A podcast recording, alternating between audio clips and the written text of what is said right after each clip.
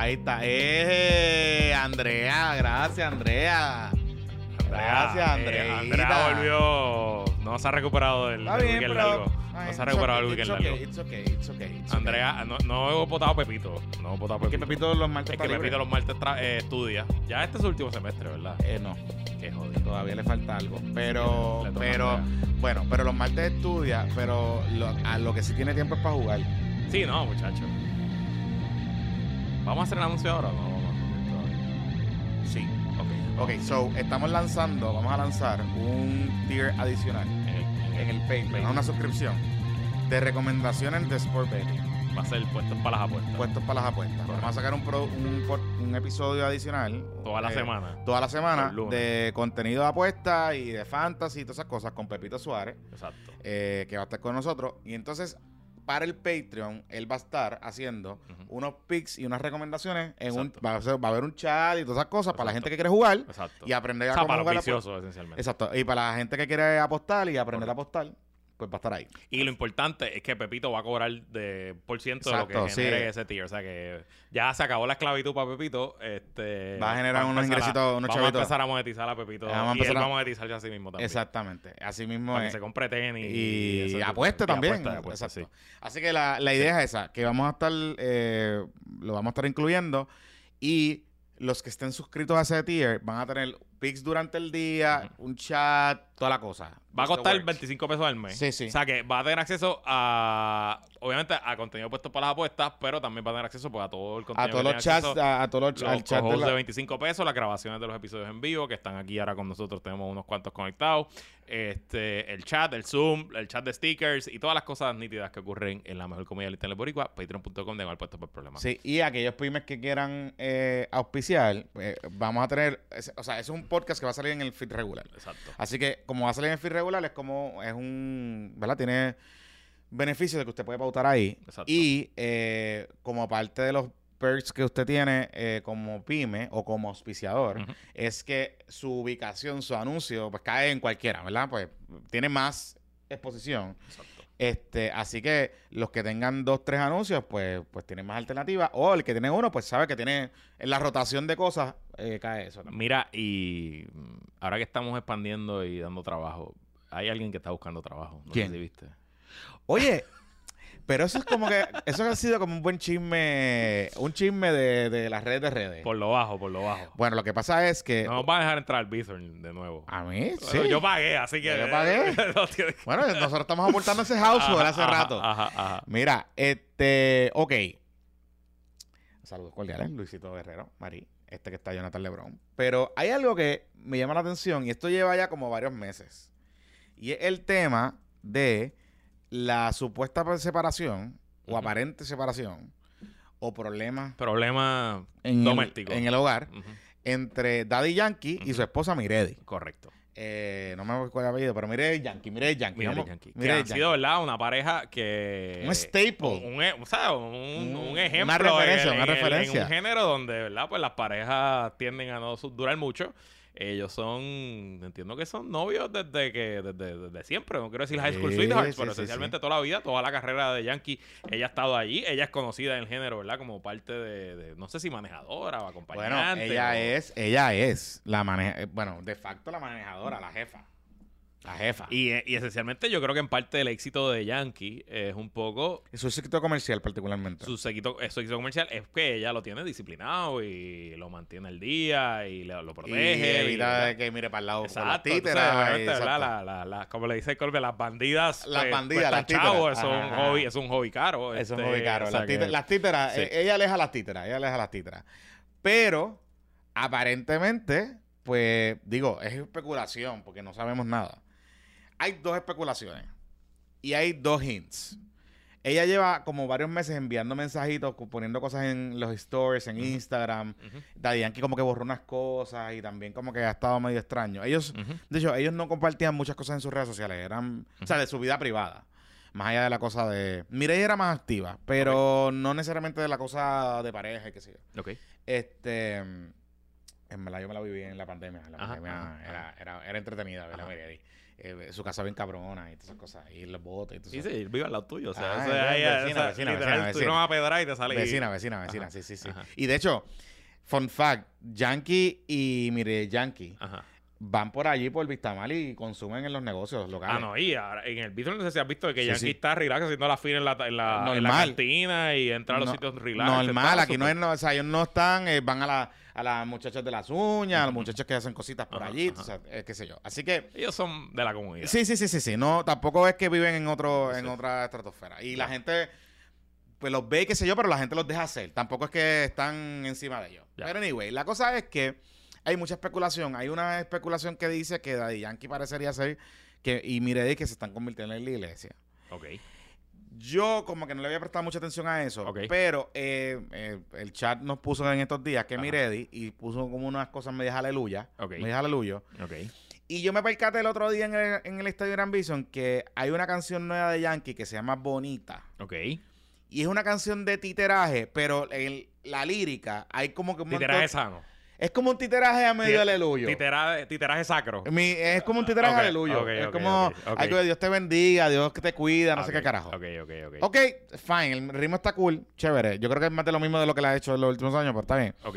Este, y la ponen todo el tiempo en el estadio. Me he percatado que la ponen todo el tiempo en el estadio. Yo, ok, pues cool. Y cuando la busqué, yo dije, hmm, parece que estamos sí brincando casi a- al Aleluya Wow. Claro, un divorcio de Miredi Yankee y de Yankee. Es mucho Divorcio. billete. Porque Ella tiene la mitad. lo que yo tengo entendido es que ellos no tienen capitulaciones. No, pues claro, que carajo. Por eso. sea, Ella tiene la mitad de lo que hay hoy y de lo que se factura. y de los futuros. Y de los futuros. Y Yankee técnicamente acabó ya su carrera, ¿no? Bueno, Yankee, eh, su último concierto es Pues ahora, ahora, por la misión final. en una semana. Empieza. Y, y, claro, alguien me comentó que él vendió parte de su catálogo. En algún momento dado lo monetizó. Ok. So que me imagino que ganancias futuras no tendrá. Digo, pero no sé cuánto es el catálogo, porque te acuerdas que Exacto. lo que. Bueno, para el carajo, lo voy a decir. Yo no sé si esto ha salido público o no, pero que. ¿Te acuerdas el que era dueño de los cangrejeros antes de. Axon, Axon, Axon, Axon. Tom Axon, el, el gringo que había comprado los cangrejeros, él aparentemente le hizo una oferta a Yankee para comprarle su catálogo. Eh, cuando él lo trajo a ser parte de la gerencia del equipo y que Yankee le dijo, no, a mí no me interesa vender el catálogo. O sea, que algo le queda. A lo mejor no tiene gasolina o qué sé yo, pero algo le queda. Yo sé que él vendió, en un momento dado, vendió eh, el cata- parte del catálogo. So que puede ser, puede ser, puede ser. Anyway, nada. Está interesante el Miredi Yankee, Daddy Yankee Affair. Este, y claro, pues el- ella, ¿qué es lo que estaba pidiendo? ¿Trabajo era lo que estaba pidiendo? Eh, está- ah, pues entonces Miredi esta mañana, eh, temprano, subió un story de esos que son texto, que es fondo rojo y- y texto blanco, que decía, si alguien sabe de alguna tienda del Molo San Juan que esté buscando empleadas, quisiera trabajar. Claro, pero a lo mejor para entretenerse. A lo mejor es para entretenerse. A lo mejor Tampoco es que. aburrido A la lo mejor hace. en- Ya no hay gira, ya no hay viaje. y por eso a lo mejor envuelve regalos. no y- quiere ir a los Juegos del Invernal. Tampoco. Ella, ella no ha ido a ninguno. No ha ido a juego. ninguno. Que Este año ¿qué- ella. ¿Qué equipo es que está en número uno? Ah. ¿Qué equipo es que está primero en la Invernal? Ah, ok. Ah, bueno, pero. Cangrejero de Santurce, muy bien. no, no, no, va a ser ahí que si lo que la yeguita de cagua esa. Y nos tocan tres juegos corridos contra Mayagüez esta semana. Vamos Ah, sí. Ah, bueno, una allá. Hoy- otra- o- no, dos allá, hoy y mañana miércoles, y el jueves regresamos al Bison. Ok, ok. Mira, Bueno. pues nada. Pues antes de ir a los temas, Sí. este PPP Extra es traído por nuestros grandes amigos de JM Accesorios. Uh. Regala, pon el carro de ese ser querido en esta Navidad. Chuchupán, ponlo como nunca filoteado. En JM Accesorios trabajan accesorios para autos, luces LED, tablillas, tuercas, Ben Visor, sistemas de vo- volantes para autos, marcos de tablillas, radios y sistemas de audio.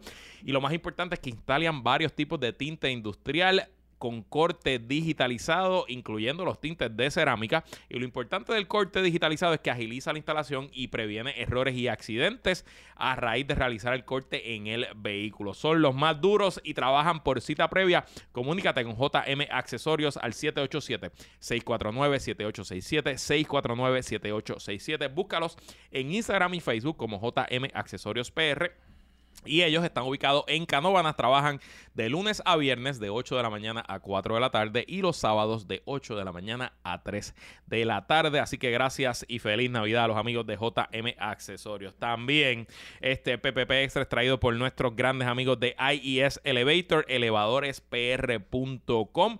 Si hay conoces a alguien o tú tienes problemas de movilidad en tu hogar, la nueva solución de IES Elevator es para ti la silla elevadora. Con esta silla puedes resolver problemas bajando y subiendo a la segunda planta de tu propiedad para personas con discapacidad, recién operado y de cuidado especial. Reduce el peligro de caídas y accidentes con la seguridad y hasta te sirve para subir la ropa, los paquetes, porque la silla tiene capacidad de mover eh, peso de hasta 600 libras. El equipo opera con batería Así que puede operar aunque se vaya la luz, aunque Luma falle, hasta por dos semanas. Y lo mejor es que ahora mismo ofrecen financiamiento de 24 meses con cero pronto y 0% de interés a través de Synchrony Bank. Y los equipos residenciales comienzan en 4.995. Comunícate hoy al 787-908-3462. 908-3462 con nuestro patroncito Eduardo Castillo. Envíale un mensaje, dile que lo escuchaste en PPP aquí y ya no tienes que moverte al primer piso y sacrificar la comodidad por seguridad. Vuelve a obtener libertad en tu hogar con la silla elevadora de IES Elevator. Mira, este, vamos a empezar por Dignidad Wars. Vamos a empezar, eso es algo que pasó hoy, que no lo Eh, teníamos en el bingo. No, no lo tenemos en el bingo. Está, está interesante. Está interesante. Cuéntame. Ok.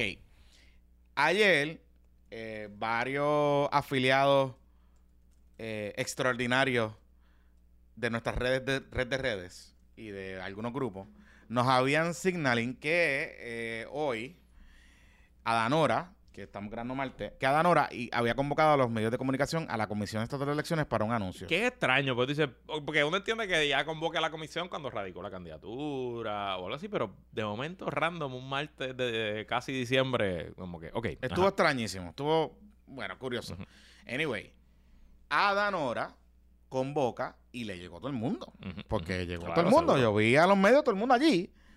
Y cuando llega, ella hace un anuncio y esencialmente está diciendo, en síntesis, dice que su equipo de trabajo ha revisado el reglamento del proyecto de dignidad y que ese reglamento establece unos requisitos para la posición, para distintas posiciones, pero particularmente para la posición de alcalde. De, No, de no, alcalde, no, de- gobernador, gobernador, de candidato a la gobernación. De candidato a la gobernación. Y que ese requisito dice que eh, la persona que aspire para poder ser calificada como candidato tiene que ser miembro del- del- de la Junta de Gobierno o del. Comité Rector de... No, creo que ni es el presidente de la Junta. Algo así. Pero tiene que ser afiliado un año antes. El problema es la afiliación. Ella dice que, que Javier Jiménez O sea, lo que yo entiendo es que para tú ser miembro del Consejo General, o vamos a ponerle un nombre más apropiado, del Vaticano. Del segundo, Vaticano. Del Concilio Vaticano. del Concilio de de Vaticano de, de Tú tienes que haber estado afiliado un año por lo menos ya al partido. Y que al ser candidato a la gobernación, automáticamente te concede. Yo no sé si te convierte en presidente No, del Vaticano no. o un miembro del Vaticano. Exacto. Lo que pasa es que si tú ganas la primaria, según el reglamento, tú te conviertes en presidente del Consejo Vaticano. Ok. Del partido. Como le pasa al PNP y el así, Exacto, exactamente. el que gane. El que es candidato a la gobernación por es eso el César, presidente del Va- o sea, porque César Vázquez sigue siendo presidente porque fue el último candidato a la gobernación. Cuando César Vázquez, su término termina, según el reglamento de Proyecto de Dignidad, que me lo leí. según el reglamento- Wow, qué fuerte. Bueno, eso. Según el- no, y no hay nada de rezar ni esa cosa. Pero según el reglamento de Proyecto de Dignidad, eh, su término vence cuando se elija el pro- o se seleccione el próximo candidato o candidata a la gobernación. Ok. En ese momento, deja de César, César Vázquez como presidente y el candidato o candidata eh, to- asume el puesto dual de presidente del partido y de candidato a la gobernación. Lo que dice Adanora es, esencialmente, que Javier Jiménez, para poder ser calificado como candidato, como aspirante a la gobernación, tenía que ser miembro de Proyecto de Dignidad un año previo antes a, eh, a solicitar que lo calificaran como candidato a la gobernación. Ok. Yo tengo ¿Y ella radicó una demanda o ella radicó, radicó un un- recurso? ella está radicando una un recurso ante el Vaticano. o ante el Consejo Vaticano. El Consejo Vaticano, según ella dice Concilio, que concilio. el Concilio Sí, sí. Vaticano este, tiene que tomar una decisión sobre ese asunto, porque es reglamentario. No sé. Yo tengo mis dudas y te digo por qué. Porque aunque los partidos pueden hay un caso resuelto que los partidos pueden poner las condiciones que ellos pueden, que ellos quisieran establecer para calificar a los candidatos. Sin embargo, el derecho a aspirar y a primarias es del candidato o del elector. Ok. Así que yo tengo mis dudas si en efecto ponerle un requisito tan extraordinario a esa candidatura pudiese ser válido porque eh, los tribunales tienen jurisdicción sobre los, los partidos. Eso se decidió en uno de estos casos, creo que fue el de los auténticos, los Pava Clinton. Sí, correcto. Este, Los partidos son entidades cuasi públicas. cuasi- públicas. Toda decisión final de un partido se puede apelar. Se puede apelar. Entiendo que se apela, no sé si al tribunal de primera instancia o a apelaciones, pero se puede apelar todas las decisiones. Exactamente. Correcto. Así que, ¿verdad? Por ahí es que va la cosa. Ujú. Está interesante porque obviamente el fotutal, Javier Jiménez tiene como un fotutal en dignidad Ujú. y Dadanora tiene su fotutal también. Claro, claro, Y claro. están activos y Adanora buqueó, después de esa conferencia de prensa, buqueó un media tour O sea, brutal la hoy. La tienes mañana. La tengo... a- eh, te- te- Ah, la está- tienes en directo sin filtro sí, sí, ella está por ahí, está... O sea, ya está full, ella está puesta para el problema. Ella está puesta para el problema. Wow. Así O sea, que... todo un cisma en el Concilio Vaticano. No, no, no, no, esto está duro, porque ella también es miembro, bueno, era miembro del No, Concilio ella ya Vaticano. no es miembro, exacto. Ella se fue. Lo fue, pero ya Lo no. fue porque se Pero que ella sí está afiliada hace más de un año. ca- casi, casi. Ella está afiliada. Sí. So, Pues mira, te hago dos análisis. El Ah. análisis legal. claro. Pues el análisis legal, si el reglamento dice lo que dice, pues, pues hay que seguirlo, que los reglamentos están para cumplirse. Yo no sé si se puede enmendar el reglamento y lo que pasa es que eso. lo que pasa es que la comisión calificadora que ellos tienen en, allí en Victor en Ajá. Dignidad técnicamente el Concilio Vaticano puede override Sí, sí, claro. la- y, la ya la, y ya la comisión lo calificó. ¿O no lo eh, calificó? no no entiendo que todavía no Porque ella dijo en la conferencia que ella ya la calificó. a ella sí la ya calificaron pero parece que él todavía está en ese proceso. Este, así que bueno, pues veremos cómo, cómo reacciona y si termina el tribunal, etcétera. El análisis político ajá es una muestra de debilidad de parte de Adanora.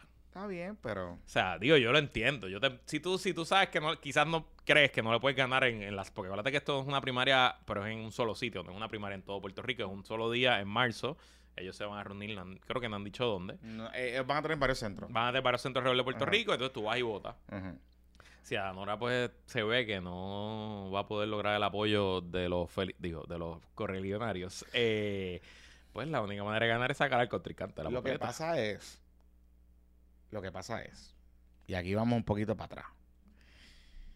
El wishful thinking nos dice a nosotros ¿verdad? y utilizando el barómetro de la última elección de Adanora Adanora saca un cojón de votos más votos que César Vázquez. Entonces si nos dejamos llevar por esa dinámica electoral interna del proyecto de dignidad yo no creo que ya, yo no sé cuán seguro está la elección de Javier Jiménez. Eh, en, en esa, en esa coyuntura. Y más en un proceso interno que es controlado. Porque si es un proceso abierto, una elección abierta, pues tiene que movilizar la gente y pues el que llega, llegó. Pero si son cuatro, cinco, seis centros con una buena disciplina de organización, que Adanora, para bien o para mal, está demostrando tener disciplina y tener manera de organizarse. Porque esta conferencia de prensa estaba bien montada. Y el mediator que hizo está bien Y montado. estaba con su abogado. Y su abogado, asesor y su equipo de electoral, y- es abogada, o sea que ya... También, por eso, pero que, que está demostrando desde el punto de vista de que viene a jugar Ajá, serio. o sea, como ajá, aquí esto no es, no es una cafrería.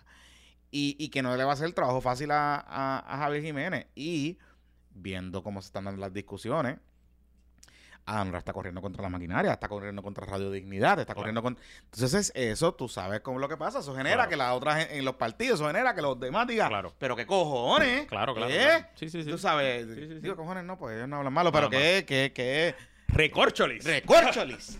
que recorcholis. Que, que tú sabes que la mía me la quieren serruchar. Sí, sí, es verdad. Ave María, bueno, después, eso lo dicen los católicos, no todos los demás lo dicen. No sé. No sé qué dirían, porque en verdad no sé. Pero ajá, o hablarían en lengua. ¡Ah, se me la clava ya! No, no. ¡Ah, se me la- se le- Bueno, que eso es lo que dicen esa gente, entonces. Algunos, algunos, no todos. Eso no le va a gustar a Radio Dignidad.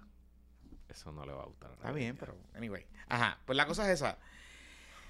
Yo pienso que ella está atrás y que ella se, yo no creo que ella se siente, yo no pienso que ella se sienta que está atrás, o sea, que ella piense que está atrás. Ella se siente que está atrás y ella tiene que hacer esto. Ella no la, no la juzgo por eso, o sea, tiene a, a César Vázquez a cada rato metiéndole cuchilla por ahí para abajo. Claro, tiene claro. a Javier Jiménez que para bien o para mal tiene acceso a los medios, Claro. tú sabes. Y, Digo, y que, o sea, aunque es un político que cambió de partido, sigue siendo un político de carrera que sabe cómo se juega este juego y sabe lo que conlleva movilizar, lo que conlleva ganar una elección.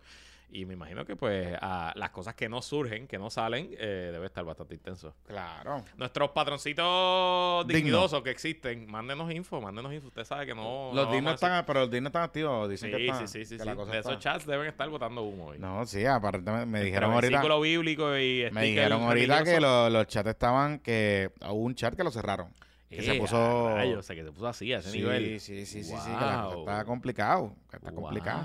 Sí, porque ahí hay como unos diálogos, ¿cómo es? Diálogos por Puerto Rico. Ajá, sí, sí, claro, seguro. Un chat de, sí, de todo el mundo. De, de- de- y que, que aguanta- o sea, es un chat de WhatsApp aguanta hasta 256 personas. Así que me imagino que tendrán los chatcitos de, pues, hermano, te bendigo y vas para afuera la papelera. Exacto. exacto.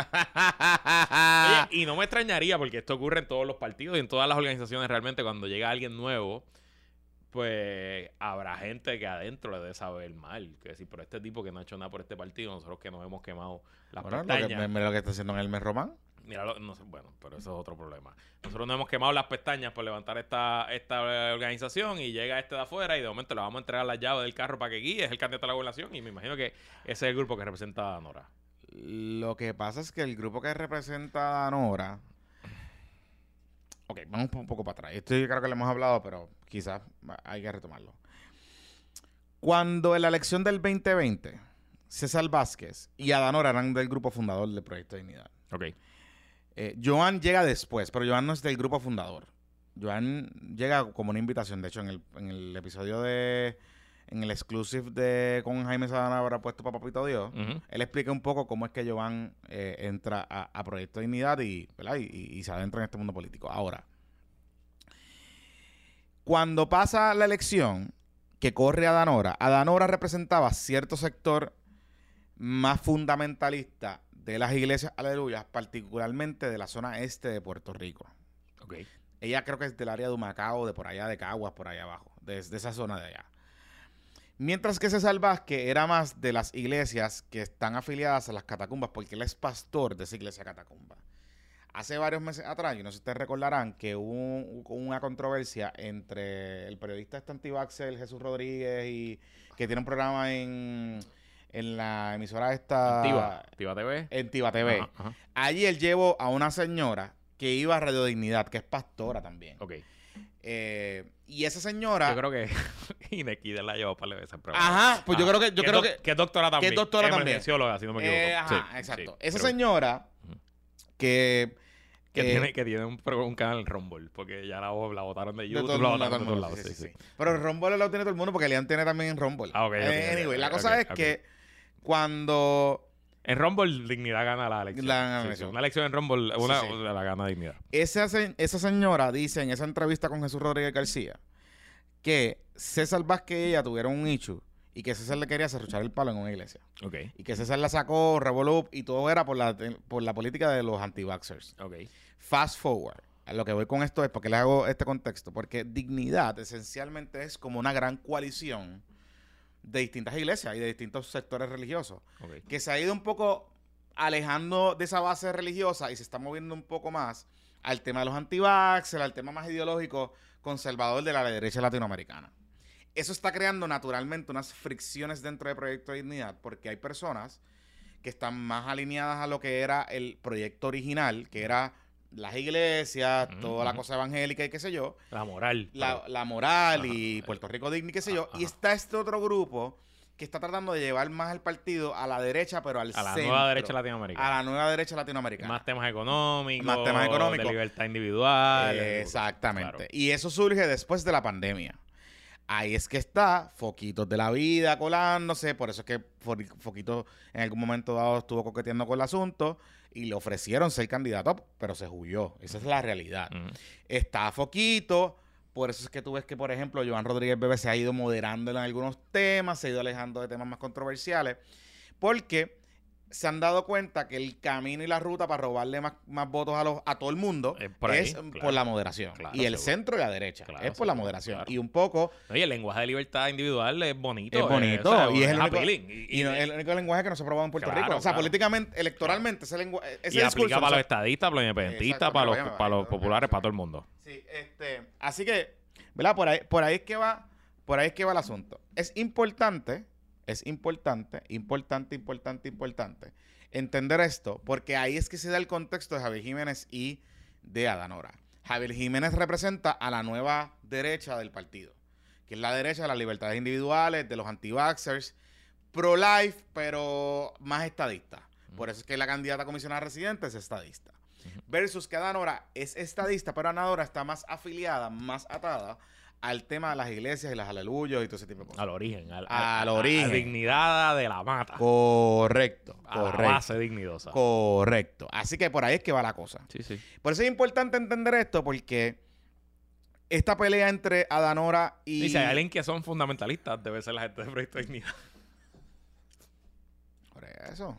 Si hay alguien ortodoxo, eh, son la gente de Proyecto Dignidad. Y claro, la entrada de Javier Jiménez cumple dos propósitos. Uno, dieron un palo porque se robaron, un se robaron una persona grande dentro de otro partido. Y lo segundo, que están jugando, como ellos dicen, jugando, corriendo para ganar. Claro. Porque la realidad es que tú puedes llevar un mensaje de que, viste, mira lo vibrante que yo estoy, Ujú, que ujú. hasta un líder estadista y Más PNP. que de 20 años. Que, que tenía la reelección segura si se quedaba en su escaño. Por eso. Sin contar que lo que tengo entendido, no sé si eso se cuadró finalmente, pero en San Sebastián, el candidato que correría allí de dignidad es, el vicealcalde. Sí, correcto, ya eso está. Que dignidad pudiese apuntarse a una, una alcaldía. Pudiera, pudiera, sea, pudiera. y si dignidad se apunta a una alcaldía, por ahí, Oye, abajo. me llamó la atención ayer, ellos publicaron en su Instagram la lista de sus candidatos a representantes por distrito. Tienen 19 de 40. Pero me llamó la atención que los distritos donde menos candidatos tienen es en Arecibo y en, y en Humacao, que son los distritos más fuertes de ellos. No sé. No, No sé, sé qué está pasando qué ahí. está pero pasando ahí, Lo sí. pongo ahí como para que. Como una debilidad un poquito. observarlo. A ellos reabrieron el proceso. O sea, ellos van a tratar de llenarlo todo de aquí al 2 de enero. Porque ellos habían cerrado las candidaturas el 31 de octubre, como su proceso de primaria es, antes. eh, pero reabrieron para los puestos que no hay candidatos. Y entiendo que también en San Juan no hay candidato. No.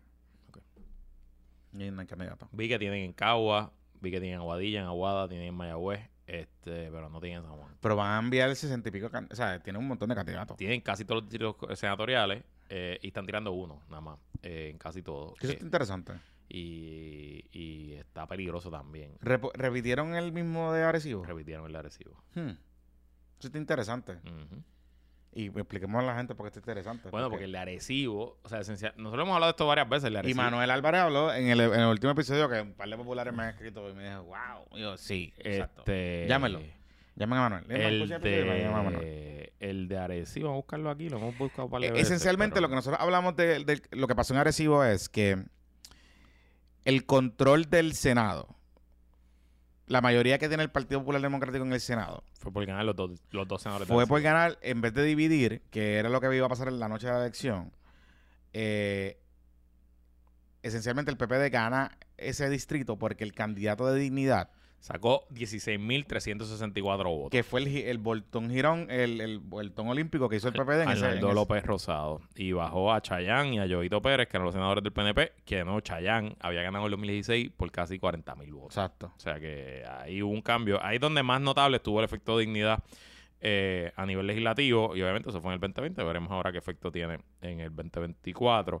En esa elección, Victoria tiró sus dos candidatos al Senado por Arecibo y sacaron buenos votos. La más que sacó Yamira Colón sacó 20.101, Bueno, 6.56. es como eh, lo que está pasando en, Arece- en Bayamón. Este, Los candidatos de. Victoria y del PIB en Bayamón sacaron entre los dos 50 mil votos. Entre los dos 50 mil. Si O se sea, eh, Milna sacó, Milna Conti sacó 27 mil y Hugo Sí. Rodríguez sacó 18. Por eso yo le, por eso yo le digo, por eso yo le digo a la gente, este, suave, porque el distrito de Bayamón está interesante. Y recuerden que también si la, si la fortaleza de la alianza es urbana, pues es un distrito eminentemente urbano, porque Guaynabo y Bayamón. Tío, tienes campo en Guaynabo y tienes campo en Bayamón y tienes Naranjito y tienes... Pero realmente es urbano, o sea, 80% es urbano y pues... Y aunque César- tú seas estadista, pues, pues a lo mejor y estás ponle que César. Vázquez en ese distrito de Bayamón te saque 20 mil votos. Ponle. Pudiera, pudiera. Si pudiera. saca 20 mil votos, si saca, si se salva que saca 20 mil votos en ese distrito, aunque no gane. Un buen performance de la alianza. Pudiera, Vaya, usted sabe que Betitito se puede colar. pudiera, ¿Me entiende? pudiera. So que nada, interesante. Pero donde también hay. ¿Quieres Power Wars o quieres Palma Wars? Bueno, pues, porque tú prefieras, me da igual. Vamos a ver Power Wars para ahorita. Pa- después de la pausa, ok. Porque hay muchas cosas que hablar. Ok. Ok, Palma Wars. Estamos a días de que. Diego tenga su evento este, te- este domingo. Lo que sea que vaya a pasar. Yo, honestamente, no sé qué, qué va a pasar ahí. Bueno, sabemos qué va a pasar ahí. Pero, bueno. Hay dos rumores esencialmente corriendo. Está el rumor de que Helmer Roman es el que va, el que va esencialmente a ser el candidato. De hecho, el equipo de Pedro Pierluisi lleva tres semanas. Dando, dándole por la cabeza al mes Román. ¿Sabes? Eh, dale por abajo. Y hay otro rumor que lo hablábamos, lo hablé en el Bizcochito Report, pero es que Ramón Luis Rivera aparentemente sería el candidato a comisionado de Jennifer. González. Donde primera vez yo escuché eso fue que te lo dijo este hombre, Juan Oscar Morales. Juan Oscar, en, tu, en, En Directo y Sin Filtro. la semana pasada. Antes de irnos de. San Giving, creo que fue el martes que te lo dijo. Exactamente. Y ese es un rumor que estaba corriendo. Claro, Edwin Mundo me dice el lunes, que yo le entrevisté en Sin Tapujo, Ajá. me dice, sería un candidato brutal, pero eh, ya él notificó la intención, ellos tienen como un proceso interno que yo no sabía, que los candidatos esencialmente le tienen que notificar al PNP, aunque no hayan radicado oficialmente su eh, candidato, su cosa para la reelección, le tienen que notificar a qué puesto van a aspirar o a qué puesto interesan aspirar. Y que en esa dinámica Ramón Luis Rivera le notificó al partido que quería aspirar de nuevo a la alcaldía de Bayamón. Ah, pero eso se puede retractar. Pero eso puede cambiar. Eso es fue lo que me dijo eso. O sea, sí, sí. Me dice, se puede cambiar, pero nada. Yo te digo algo. Si. Si Ramón Luis. Si es Ramón Luis, todo cambia. Todo cambia en el PNP y todo cambia en el cuadro nacional también. Pero ¿y qué te dicen tus fuentes PNP? Que en verdad no es Ramón Luis. Que eso lo pusieron como a correr para que. Yo siento hasta un poco que eso hasta la campaña de Pipo, La puso a correr que Pipo. buscando subir aún más las expectativas Pa' para, que cuando saquen a Hermen Román sea aún más grande la Más mierda, Yo exacto. siento que ahí es Yo que, pienso, yo pienso que lo es mismo. una movida de jiu-jitsu político. Es una movida sabes. Edwin Mundo. Edwin Mundo bien cabrón. Sí, yo pensé, yo pensé lo mismo. Yo pensé lo mismo. Sí. Yo pensé lo mismo. Este, pero la campaña de Diego también como que abrió la puerta y se montó un poquito en esa y como que insinuó que entre los candidatos que estaban considerando era Ramón Luis, porque te acuerdas que sacaban a Rosa Cheli a decir Ajá, un comunicado ahí raro ahí Ajá, que puede ser Ramón Luis, puede ser Josué, puede ser Luis. Herrero, puede ser Jonathan, puede ser el Sí, que claro. sea, es Esos mejor, mismos, sobre todo esos dos. Esos es dos. mejor candidato que, qué sé yo. Ok, pues está bien. Este, pero yo sigo sintiendo que esta campaña está al garete. Está súper al garete. Súper al garete. Súper, súper. O sea, eh, no parece una campaña con calendario, con... No parece una campaña de una persona que está ganando. Correcto, correcto. O sea,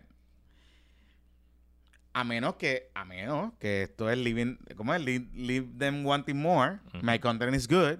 Y es que eh, la teoría es, vamos a correr una campaña que no se me parezca como una campaña. Que mínimamente es, es una campaña técnicamente de no cometer errores, de posicionarte positivamente, de sacar una propuestita semanal, de sacar un ataquecito semanal y de levantar muchos chavitos y prepararte para cuando venga la televisión, estar ready para competir con el gobernador. Pero hasta ahora ni eso ha sido. Y el que le está, el que le, el que está haciendo propuestas toda la semana, además de que el gobernador está en un tour heavy de calle, de, de inaugurar, de primeras piedras, de hacer distintas cosas. Hoy yo lo escuché con Rubén Sánchez. Rubén le preguntó que si le gustaba la medalla fría Pierluisi, así ¿Y- que, y qué pregun- dijo? que sí, que sí, que le gusta. Y que a veces se las quitan de las manos, dijo Pierluisi. Ay, Dios mío, cabrón. ¿Qué dijo que? ¿Qué él dijo que? Eso dijo, eso dijo, sí. Que a veces se las quitan de las manos. Sí, a veces, Ya lo pipo, pero... sí, a veces se las quitan. No, en, en Regaño Libre hacen fiesta con esto. Van a hacer fiesta. Ah, sí, sí, en regaña ¿Cómo libre. es que ellos le dicen a Pierluisi? Pierluma, ¿eh? No, Pierluma. le dicen Pierluma, pero Ah. algo de la agenda o algo así. No sé. Nuestro, la gente que escucha, que nos monitorea regaño libre y nos dice que me... Que me- Es algo, es algo de la Juma. de la Juma. jumacía. Alto rendimiento, atleta de Ah, alto ah, rendimiento. Creo que, creo que eso es. rendimiento. Gracias, Eso gracias, es, gracias, gracias, gracias. Gracias. Eh, eh, Sabemos. eh, este, atleta de alto rendimiento. Pero, bueno, las historias son... Yo no, yo, a mí no me consta, pero las historias son legendarias. Que los viernes, el día de la fortaleza se acaba temprano. Y nos damos... Pues nada, eh, Rubén le preguntó eso y Pierluisi contestó eso. Y Ah, trabajamos remoto y desde estaban Faldo. en Casinómetro. Ah, Así que allí, ahí Pierluisi aprovechó a hablar del boom del turismo y las cosas. O sea, el que parece que está llevando la campaña de que está al frente es el gobernador, sin duda. Eh, El gobernador no deja de estar en los medios. Y sus Correcto. comunicadores no dejan de estar en los medios. la comisionada pues tiene ese evento el domingo en la Casa Barbosa, que yo presumo que va a ser afuera, pero eso es una calle en el pueblo de Bayamón, ¿verdad? Eso no es... O sea, yo- tú has ido allí, tú has, tú has estado por allí. No. Esa casa está... Bueno, yo he visto, yo he visto que los especiales de Banco Popular han usado eso. Esa casa está, si no me equivoco, en la misma calle que está el nido. Ah, bueno, pues iba el nido, claro. Está la Bueno, parada bueno. del tren urbano. Bueno, ni Entonces, pues, bueno. es, una, es una calle de pueblo casco urbano puertorriqueño, o sea que no es una calle muy ancha, es una calle de un sola, una sola dirección con, con estacionamiento, los dos, o sea, la gente se parquea en la calle. Así que técnicamente si tú metes allí 500 personas, 1000 personas, se va a ver lleno, pero no es una calle para demostrar movilización. Es más, yo creo que el lobby del centro de convenciones con el gobernador que había más gente de lo que va a caber acá. Así que ella, si ella lo que pensaba era proyectar pueblo, pues se fue un sitio bien chiquito para proyectar pueblo. Eh, y por otro lado, si lo que ella era buscaba dar un puñetazo en la mesa y cambiar el flow de la carrera con su candidato a comisionado, si fuera Ramón Luis, lo hace. Pero si fuera el Mel Román, Digo, en Bayamón se asegura porque lo que sí sé que Ramón Luis va a radicar ese día. Se, se asegura que Ramón Luis le mueva a los empleados municipales. Sí, está bien, se lo mueve. Ramón Luis va a mover, pero aunque, o sea, métele los 3.000 empleados municipales de Bayamón. So what? Yo no sé. No son 10.000, 20.000, 30.000. No es por decir, ah, Luis se tuvo que hacer reunir en un lobby y aquí yo estoy con el pueblo, estadista y PNP. El de las marquesinas. Ajá. No sé. Y bendito cómo se va- vacilaron a Jovín por el video. Ya lo, pero es que. oh, Jovín, Jovín. o sea, Jovín está cabrón. Es que, cabrón, es que ese video. Tú que has. Digo, vamos a hablar de videos ya mismo, pero Ujú. tú, que, tú que has hecho videos de campaña. Ajá. Cabrón, parecía hasta stock footage. O sea, los videos de Navidad y de Año Nuevo parecen sencillos y son sencillos porque usualmente el, el- candidato o la candidata mirando la cámara y deseándote lo mejor. Eh, pero se ven weird cuando tú incluyes una segunda persona.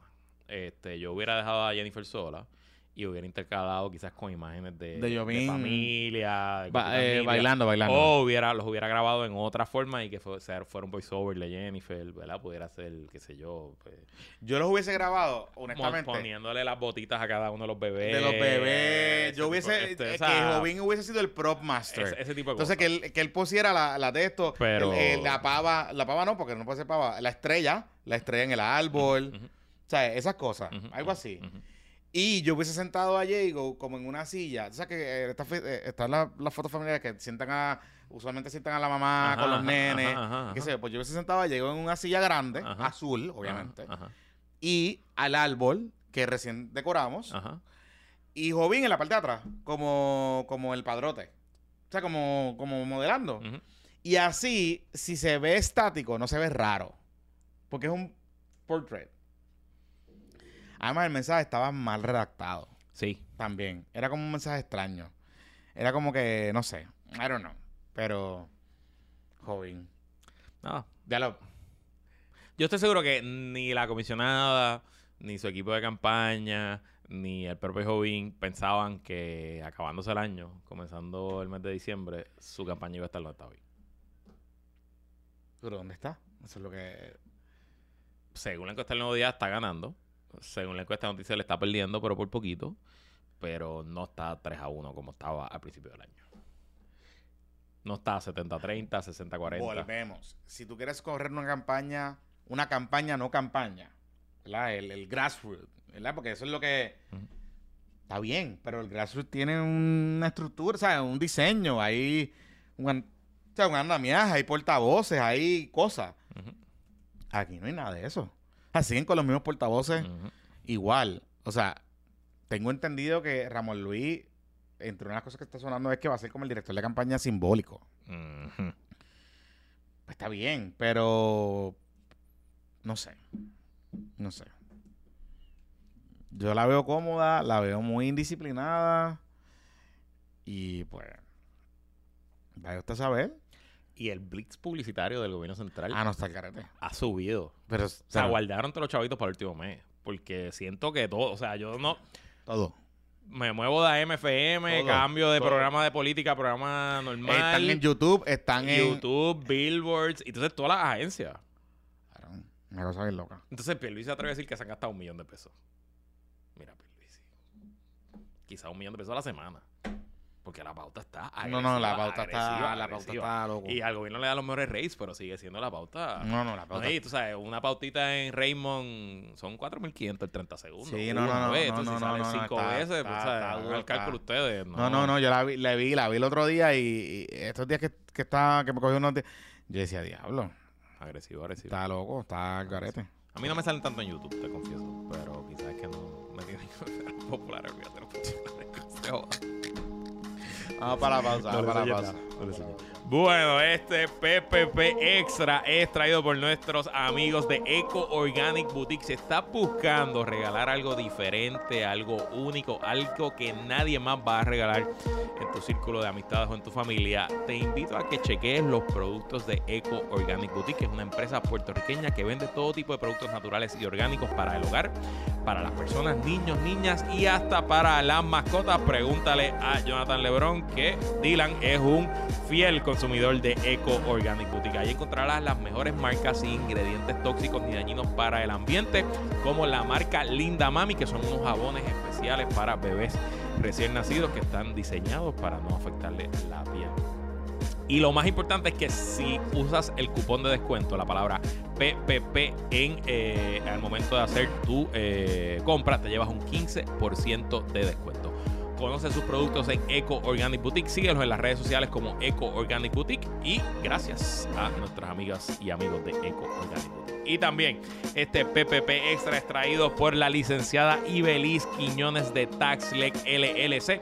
TaxLec ofrece servicios de asesoría en recursos humanos y asesoría legal y contributiva y también trámites de exención contributiva bajo la nueva ley de incentivos contributivos. Ponte al día, evítate dolores de cabeza en este nuevo año llamando a TaxLec LLC y a la licenciada Ibeliz Quiñones al 787-313-2323, 313-2323 y a su correo electrónico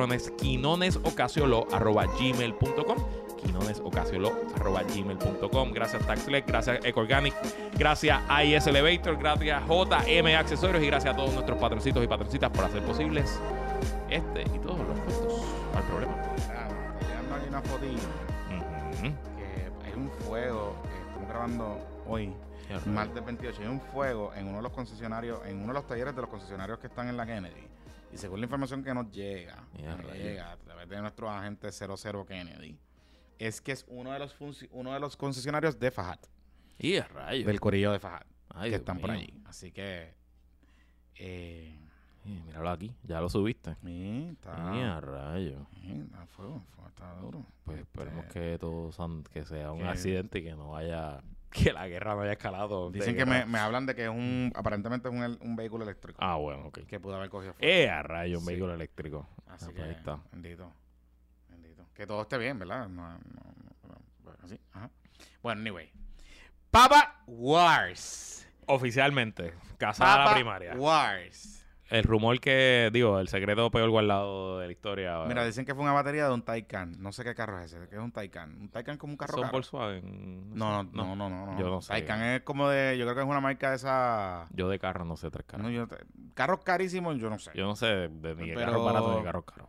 De un Taycan, ¿no? ¿Qué qué es un Taycan? Ah, un Porsche, una Porsche Taycan. Ya, diablo. O sea, que eso vale como medio millón de pesos. Ya, diablo, un Porsche Taycan. Qué fuerte. Se, fue, se formó, se formó. Mira, ese seguro. Mm. mm, Si necesitan un abogado de seguro, deben buscar uno de los patroncitos. Un Sí. Él sabe quién es. Sí, Este, mira. Powers. Roy chévere. Ajá. No, Roy Chévere no. Escu- vende seguros. Ah, ok. Pero esto va a requerir un abogado de seguro. Ah, un abogado de seguro, ya, perdón, perdón, perdón. Sí, perdón, sí, perdón. sí, Sí, sí, hay varios, hay varios. Hay Hay uno muy varios, hay varios, muy bueno. hay varios, pero hay uno Hay muy uno bueno, muy muy bueno muy sí, bueno, sí. muy bueno. Bueno, estuvo aquí recientemente. Saludito. a- ¿Ah, sí? Saludito al licenciado Lama. Ah, Sí, ya, sí, ok, sabe, ok, sabe, ok, sabe, ok. sabe, Ya, sabe. perdón, perdón. Mañana, mañana lo veo en Tele 11. Mira, este. Powers oficialmente ya empezó. Se tiró el Black Cat. Se tiró el Black Cat. Jesús Manuel. El Black y Juan Zaragoza como que le zumbó rápido. Juan Zaragoza estaba ready. Él sabía que esto, o sea, no sabía cuándo iba a pasar, pero sabía que cuando pasara, él tenía la línea lista. Y yo creo que lo hizo bien. Sí, no, no fue mal. Le hackea- le- O sea, eh, cogió pon con el anuncio. Sí, sí, sí, Esencialmente, ah, el anuncio fue de Jesús. Interesante que no le dio la exclusiva a nadie. Eh, arrancó. Tengo que decirte que en verdad, un anuncio a las seis y media de la mañana de siete minutos está el garete. Pues no sé. Este. Eh, o sea, debió pensar que si lo va a hacer a las seis, de la seis y media de la mañana, yo creo que el argumento era la- las emisoras de radio, which is fine, pero no hagas un mensaje de seis minutos. Yo me imagino que el, al que pensaron, el de Jago duró siete minutos, dijeron, pues si le Jago duró siete, pues yo voy a tirar siete. sí, pero le llegó llegó- siete a- en televisión. Y, y, y te dio una, una producción cinematográfica. Este estaba. Esta era una producción doméstica. Este, no sé. Grego, Matías ah, estuvo en Directo Sin Filtro y dijo que, que lo grabaron con un Nokia. No, no, vamos, tampoco así, tampoco así. No creo que llegara a eso. No, no, pero- pero. A lo mejor fue con un iPhone, no sé. Te voy a decir algo. Más allá de la producción. Creo que desaprovecharon muchas oportunidades en el mensaje. El mensaje no estaba. Tenía mucho con demasiado. Me, me pareció que quiso abarcar muchas cosas, which is fine, está bien. Pero a la misma vez no me dijo nada. No me vendió. ¿Verdad? Lo mismo que hemos criticado de lo de Jago. ¿Cuál es la razón, si yo fuese popular, cuál es la razón para ayudarte el voto y que tú seas mi candidato a, la, gobernación? Eh, y creo que debió más double down en su historia, que es la cosa que él nos ha vendido en algunas entrevistas, ¿verdad? Que él se enamoró del partido, que él viene de, de escuela pública, que eh, nadie le ha regalado nada, que él siempre ha enfrentado los retos de frente y que asumió los retos cuando se le ha enfrentado. Me parece que por ahí iba un argumento. He escuchado de mucha gente un poco este tema de que creen que él está tratando de empujar el tema de clase, de conflicto de, de clase. Eh, y te voy a decir algo.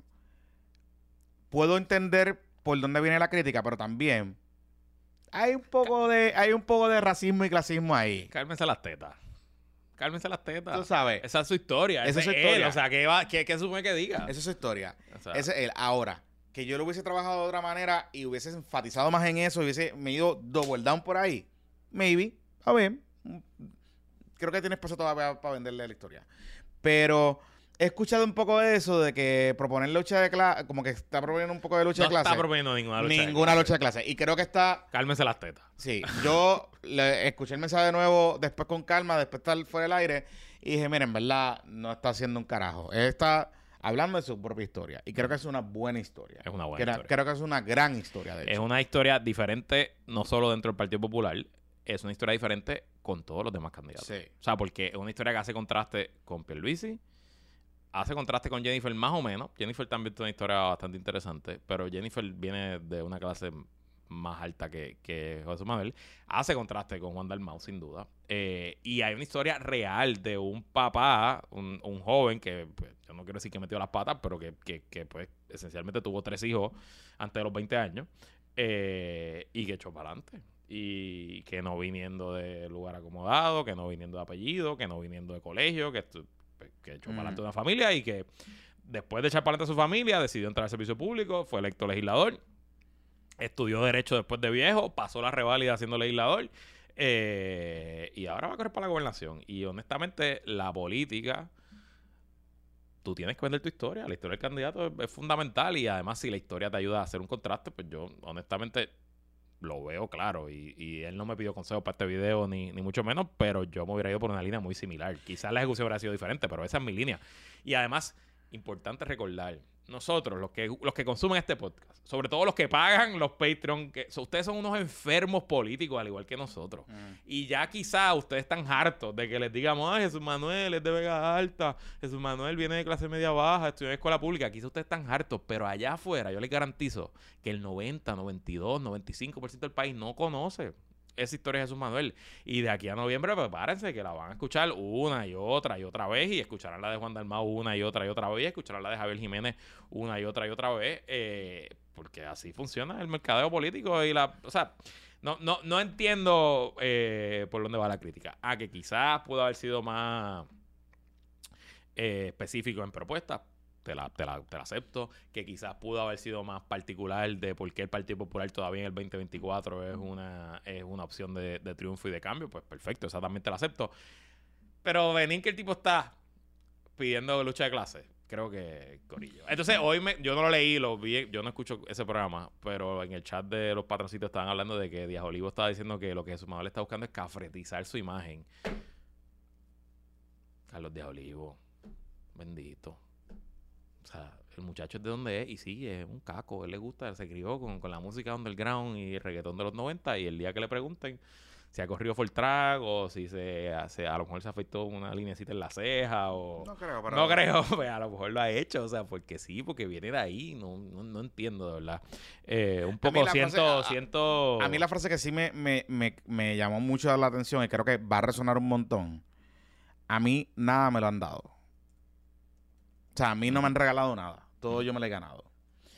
Y creo que esa frase, más allá de cualquier otra cosa, es importante y tiene mucho para él construir de ahí. Y que el partido, particularmente aquellas clases dominantes de ese partido, que hablo sí a ustedes, particularmente el Corille del Precinto 1, este, Miramar, eh, la señora, usted sabe quiénes son, eh, que les molesta a las personas como yo, de colorcito, que aunque le- les pueden de esto, pero... Sí, eh, no, ellas no son racistas, no son racistas. no, no, pero no estamos diciendo que son No, racistas. no, no. no, Lo que estamos diciendo es que son que, que es el negrito y esas cosas. sí. Pero eso viene de, de ahí, El ninguneo, el el ninguneo. ninguneo. Ujú. El ninguneo. Eh, que se alineen. Porque el futuro del partido, sí, puede ser Pablo José y qué sé yo, y, es- y los tiene ahí, ay, sí, sí, sí, qué sé yo. El futuro del partido, el- o sea, el país se parece más a Jesús Manuel. Sea, el país. El, país, se parece más a Jesús el país se parece más a Jesús Manuel duda. que a Pablo José, que a Manuel Natal, que al mismo Juan Dalmao, que a Javier Jiménez. Quizás se parece más a Danora. Maybe, puede ser. Pero no se parece tanto a Joan Rodríguez Pérez. No se parece tanto a, a, eh, a Pedro Pierluisi. Se parece un poco más a Jennifer González, quizás. Pero ese es el país. Ese es el país.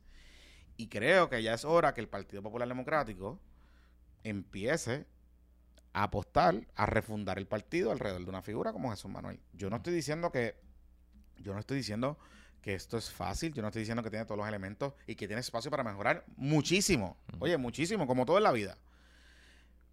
Pero un partido que viene de perder una elección de la manera que la perdió, que aún así ganan las alcaldías, que aún así logran tener- obtener el control de la legislatura, ¿verdad? a duras penas, pero lo tienen. No es un partido que está necesariamente muerto, pero es un partido que está necesita un recambio. Necesita CPR. Necesita sangre por las venas, sangre nueva. Y la han puesto en bandeja de plata porque se lo ha ganado, porque derrotó o sea, a, un a- a un alcalde que tenía chavito, que hizo una, una campaña dentro de todo bien, este lo derrotó y se ganó su presidencia. Pues tienen en bandeja de plata, no tienen que construir un, carri- un candidato. Tienen, No, tienen un candidato con una historia que ya la tiene. Y que tiene que darlo a conocer. Lo que conocer. Y todo el mundo se tiene que alinear. Todo el mundo. Todo el mundo. Todo el mundo. Ahí todo el mundo se tiene que alinear. Claro, hay una primaria. Y la dinámica de primaria, pues se pone la cosa interesante. Pero chévere. Pero una vez se cae la primaria, si es Jesús Manuel que puede resultar vencedor, como dice, como sugieren los números ahora mismo, pues yo no quiero ver lo que le hicieron a Charlie Delgado, por ejemplo. Porque Charlie sí yo sé que le hicieron por algunos temas. Pero también había por lo bajo, ah, este es el jibarito de Isabela, y este es el alcalde de Isabela. Lo mismo que le hicieron en un momento a Luis Javier. Había algo de eso, pero en verdad Charlie se lo buscó. Está bien, está bien, pero lo que a lo que voy con esto es, a lo que voy con esto es, ojo, particularmente a la gente que recoge chavitos a los donantes grandes de ese partido. No quiero la changuería, no quiero el ninguneo, no quiero ver que la discusión sea de los debates. Oye, vamos a entrar al discurso, vamos a entrar a ideas, perfecto. Vamos a comprar los resúmenes, pues dale, vamos a comprar los resúmenes, chévere.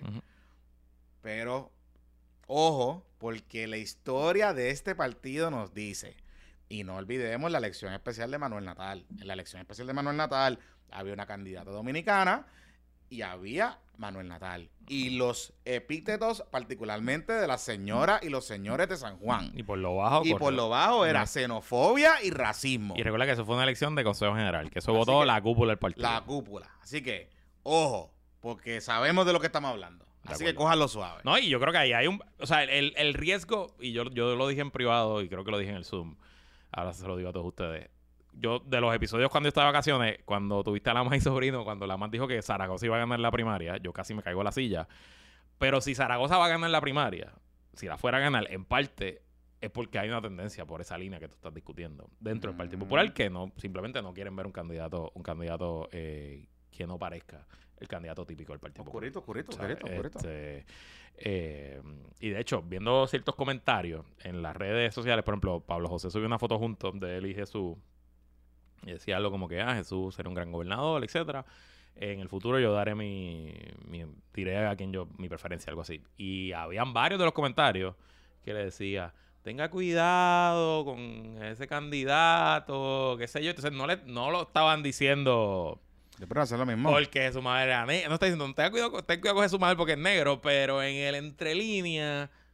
Pero ¿por qué te causa tanta preocupación Jesús Manuel, verdad? O sea, ¿qué, qué es lo que te qué es lo que te levanta esa bandera, no? Y pues Y recuerden que José Manuel no es Cox Salomar, porque Cox Salomar, con todo y que tú puedes, uno pudiese decir, pues, es oscurito y qué sé yo, Cox Salomar es de una clase dominante. Cox Salomar eh, estudió en colegios caros, tiene una preparación académica Sí, sí, sí. distinta, o sea, tiene un upbringing distinto Claro, claro. a Jesús Manuel, ¿verdad? O sea, no, no podemos, Ah, Cox Salomar, sí, creo que estuvo en Oxford. por eso, Creo pero que no podemos, de Oxford. por eso que no podemos, com- no podemos ponerlos en la misma, en, en el mismo Sí, el doctor. eh, eh, estatus de, de- Cornell Bachillerato, Harvard eh, Juris Doctor y doctorado de ¿Me Oxford. entiendes? Tampoco Sí, es sí. que. Y profesor y toda la Sí, cosa sí, y qué sé yo.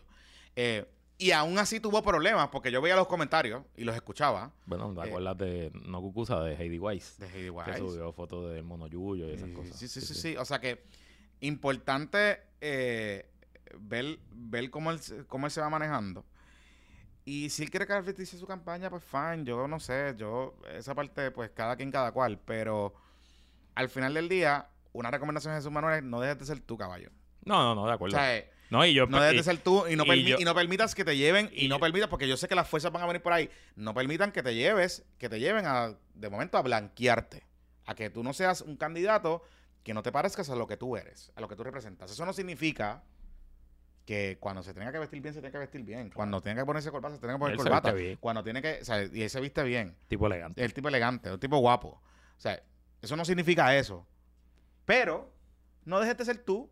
No De dejes de ser tú. de Te gustan las 100%. Jordan, te gusta jugar básquet, Sí, te sí. gusta. No, y que, le den, y que dé entrevista en 1107 y que Y en todos lados, en todos lados. 94 y que vaya a donde Mikey Backstage en YouTube y haga todas esas cosas porque él tiene credibilidad para hablar de esos temas. No es como que no es un poser, no es un tipo que viene. Y de hecho, eh, Jonathan le dice el Black Cat porque hay gente me ha preguntado porque en el documental de Jordan, eh, que está en Netflix, ¿verdad? Sí, en Netflix. el de Last Dance. El de Last Dance. Ajá. Reggie Miller le decía de Black Cat de a Black Cat Jordan. a, a- a Jordan porque Sí. no se muere. Porque exacto. Tiene porque que siete vidas. Tiene siete vidas y no sé Y qué. pues Jesús Manuel lo han tratado de tumbar y el tipo, porque Tatito lo tumbó de tumbar, el otro lo tumbó de tumbar y está ahí. Este, claro, Jesús Manuel, como una cosa digo la cosa, la otra cosa, tiene que disciplinarse, particularmente su equipo de trabajo.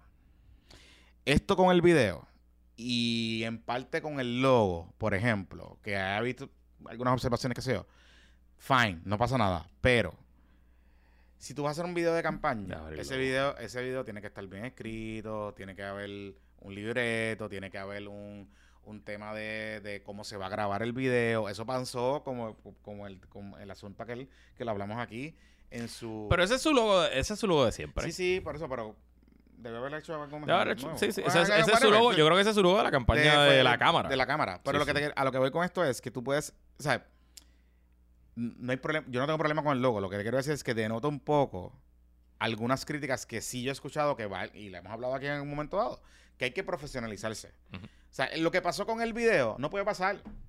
O sea, lo que pasó con el video del, del- del valor de la producción, eso no puede pasar porque ya tú tienes, ya tú eres un candidato a la gobernación. De Pues tú tienes que invertir en eso. En eso, que en eso no se puede pesetear. No se puede pesetear y tienes que escribir bien tus libretos y tienes que escribir bien y tienes que comunicar bien. O sea, el error de tú grabar frente al busto de Gilberto Concesión de Gracia, pues a menos que tú quieras comunicar algo, está bien. pero Yo no veo eso como un error. No, está bien, pero a lo mejor si no es un error, capitaliza sobre eso, ¿me entiendes? No, no, no grabes. ¿Alguien le preguntó eso? Tú no has visto las redes de... No he visto las redes, pero no sé si alguien le preguntó. No, no, nadie le ha preguntado, pero que lo que te quiero decir es que no, si tú vas a hacer eso, pues es recoger las banderas. Sí, ¿Entiendes? sí. Es recoger las banderas. Pues Sí, está bien, pues vamos a hacerlo. O sea, como que cool y, y capitaliza sobre eso. Da, da- da el cantazo, o sea, envía el mensaje dando un cantazo de verdad. No grabes ahí, entonces de momento te abres un flanco innecesario para que la gente te caiga arriba y te empiecen a sacar todas las cosas. O sea, ¿verdad? Por decir, por decir un ejemplo. Así que yo vería eso, que eso es un- una de las cosas que él tiene que hacer, que tiene que mejorar su... O sea, tiene que disciplinarse más y su equipo de trabajo tiene que coger las cosas más en serio, en términos de lo que tiene que hacer. Zaragoza. Te voy a decir algo. Zaragoza está jugando duro y lo está haciendo bien. Hoy, en una entrevista que yo le hice por la mañana, papeloneó, pero una cosa... Zaragoza. Yo no sé qué le pasó. Yo, parece que a lo mejor él pensaba que yo no le iba a preguntar de cosas. Digo, dio 18 entrevistas ayer, así que, ¿verdad? La gente sabe. Pero ajá, ¿y qué pasó? Pensé que yo empecé a preguntarle los temas. Ok. Y como él, bueno, él fue el que abrió la puerta a los debates. Pues Ok. yo le dije, pues está bien, pues vamos a hablar de los temas. Ok. Entonces, pues yo le pregunto de, le pregunté sobre los derechos reproductivos de la mujer, Ok. eh, lo de la comunidad LGTBQ Ok. y eh, del Estado Libre Asociado. Las mismas tres preguntas que le hice pues a su Manuel. Ok. O sea, exactamente, fue back to back. Cuando le pregunto de los derechos reproductivos de la mujer, me dice, eh, bueno, yo creo que eso es, las mujeres tienen derecho a decidir, no sé qué, qué sé yo. Este, pero yo creo que hay que ponerle unos límites. Yo creo en los límites a ese derecho. Pregunta de follow ¿Cuáles mismo. son? ¿Cuáles son esos límites? ¿Cuál es el límite? ¿Es más parecido al proyecto de Joan Rodríguez Bebe que se radicó en el Senado? Ok. Pues mira, no recuerdo. Me tengo que consultarlo. Ajá. Este, y retomamos este tema eh, más adelante. Yo, Ok. ok, está bien, perfecto. Vamos a la segunda pregunta. Derechos de la comunidad LGBTQ. Bueno, eso es un tema complicado, no sé qué, pero qué sé yo. Yo estoy a favor de todo el mundo, eh, de lo que quieran afirmarse, pero como que. Entonces, si tú me abres la puerta y tú le abres la puerta a la gente y dices, yo quiero debatir 78 debates, que fue lo que dijo Zaragoza. Yo quiero tener 78 debates sobre los temas. Y los temas, vamos a hablar de todos los temas. Pues yo pienso, ¿verdad? A mí muy pendejo pensar que tú estás listo para hablar de todos los temas. Ujú. Ujú. Entonces me dice cuando le pregunto de Lela, pues mira, yo soy soberanista financiero. Ajá, ok, Ok. cool, cool, chévere. Pero, honestamente, en el estado que estamos de Puerto Rico y la dependencia que tenemos, qué sé yo, tenemos que utilizar las herramientas que tiene el estatus actual de Lela para desarrollar la economía de Puerto Rico fiscal. Entonces, pues no eres soberanista, eres pablista. Porque eso es lo que dice Pablo José. ¿verdad? Utilizar las herramientas de Lela para desarrollar la Nin- ningún popular en el 2024 te va a decir que es soberanista. Claro. Ni uno solo. ¿Y por qué? Bueno, porque yo creo que el cálculo ya está, que los que el issue del estatus es un deal breaker, ya se fueron. O sea, esos fueron para Victoria. Se fueron, sí, ya se fueron. O para Victoria o para el PIB. Y que no van a ser un factor en una primaria donde va a elegir los que todavía creen en el ELA. Esa es mi lectura actual Sí, porque todo el mundo está como del Partido. Popular. Nadie, no, el ELA está resolviendo. El Sí, ELA sí, está, el está- en, los populares. El ELA está en está 36. en su mejor momento. 936, El 936. ELA es la solución. Sí, sí, sí. Luis Javier dijo que el Sí, proponía sí. 936, full, Sí, sí, de nuevo. Sí, sí. Los carajos. Este, así que nada. ¿Cómo tú ves a Zaragozín? Mira, yo obviamente, yo le tengo mucho cariño a, Juan Zaragoza. Eh, creo que hay un camino para él hacer una campaña fuerte y una campaña buena. Eh, no descarto que pueda, que pueda salir electo. El problema son dos.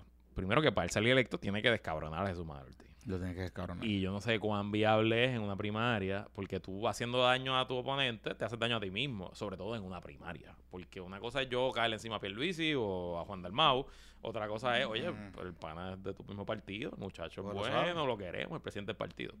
Eso número uno. Y número dos, pues Zaragoza es brillante, pero puede caer sangre y gordo. A veces. Entonces, pues, yo no escuché tu entrevista esta mañana, pero lo vi ayer en El Poder del Pueblo con Lo Sonia vi. Pacheco. Y Sonia le bajó fuerte con el tema de los reintegros, le bajó fuerte con el tema de los impuestos. Entonces, Zaragoza, en vez de mantener la calma, pues esencialmente le fue bien condescendiente con Sonia. Y yo sé que Sonia, Sonia Pacheco no tendrá las credenciales académicas que tiene eh, Juan Zaragoza, pero no es ninguna pendeja. Y en un programa a las 2 de la tarde por Tele 11, quien está viendo el programa son, olvídate del país en general, lo- los y las populares que están viendo ese programa a esa hora son más parecidas a, Juan a Sonia Pacheco que a Juan Zaragoza. Entonces, no, no creo que no fue, no fue mortal, ¿verdad? No fue que se le acabó la campaña con esa interacción con Sonia.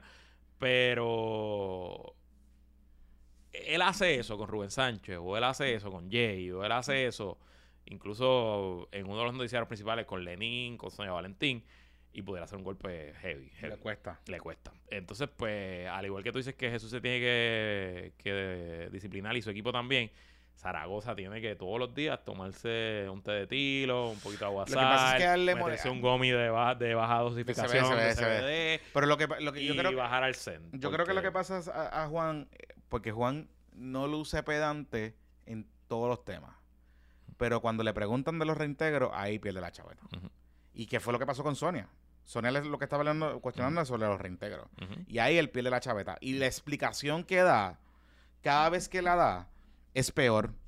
Porque cada vez, cuando él vino aquí nos dio una explicación. Cuando él va al programa, o sea, la justificación que él da, por ejemplo, él me dijo hoy, es que yo tengo la experiencia porque yo fui el único secretario de Hacienda desde los tiempos de los españoles que escribía memos al, al, al, al gobernador que no se podían pagar los reintegros. Entonces tú dices, pues está bien, caballito, pero es que el problema es que los reintegros son de la clase trabajadora, que es un préstamo al gobierno. La gente está clara que si yo tengo un reintegro es porque tú me lo dejas a mí. No es porque, no, no es porque yo me lo inventé. Así que pues, te están haciendo una pregunta aquí, Luis. Dime, dime. ¿Se refiere a todo popular o a los aspirantes? Si esa es la primera, Luis, ¿eres soberanista, sí o no? No, yo no soy independentista. Ah, tú eres independentista. sí, yo soy independentista. Ah, usted es de la red independentista de... Sí, de- sí, yo soy el único, yo creo, pero sí, sí, yo sí. Ah, ok. Sí, sí, no, a mí eso es soberanía, eso es, dame la independencia y negociemos algo y ya para afuera, eso no...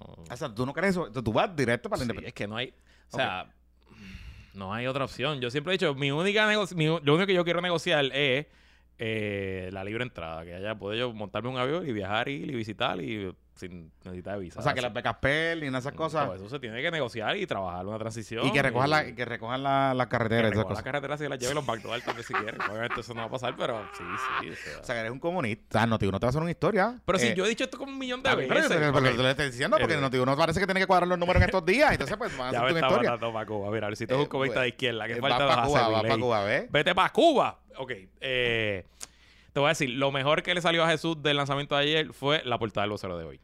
¿La viste? No. La portada del vocero es una foto de él con fondo rojo atrás y dice, promete una nueva generación. O promete un... O sea que...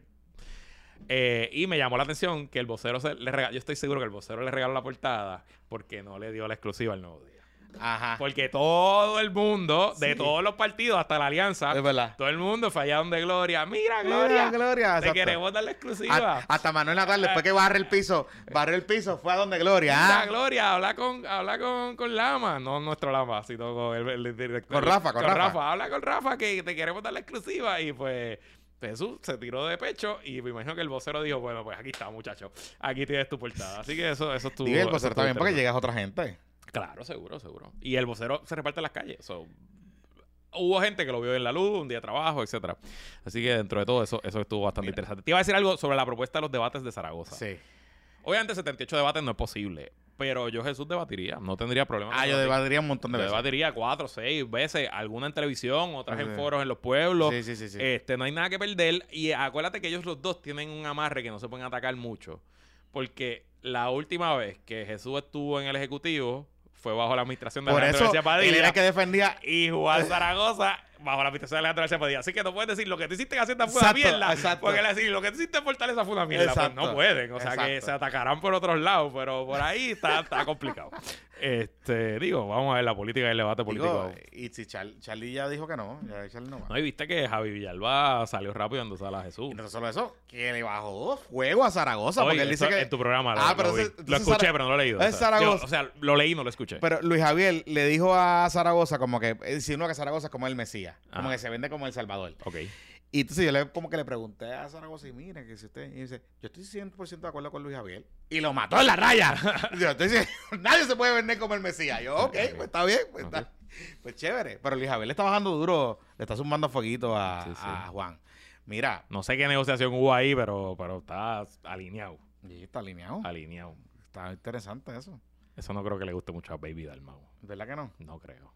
Pero yo creo que Baby va a bajar con Juan. Puede ser. Eso, es su alcalde. Es su alcalde, no, es su, es su senador. Y o sea, creo que Charlie bajaría con Juan. Sí, Me da la impresión. vamos a ver. Digo, impresión. todo el equipo de Charlie está en la ¿Está con. Juan? Con Jesús. Con Jesús. Todo el equipo. Esencialmente todo el equipo de, de- de- Porque, o sea, gran parte del equipo de comunicaciones de Charlie era gente de Jesús. De O sea, Jesús. quien lo suple es Jesús. Porque acuérdate que Héctor Jr. y Jesús Manuel eran de la cúpula de la, cúpula. campaña de Charlie. Es verdad, es verdad, es verdad. Es verdad, tienes razón. Y el equipo la comisión electoral de Jesús, del partido de la comisión electoral de Charlie. Este, yo no sé, Toñito Cruz, no recuerdo con quién estaba. Eh, así que no sé cuánto hay ahí de. Y eh, yo no sé cómo está hoy, pero me consta que Jesús y Charlie tienen una buena relación personal, de amistad, o sea, de. Así que no sé.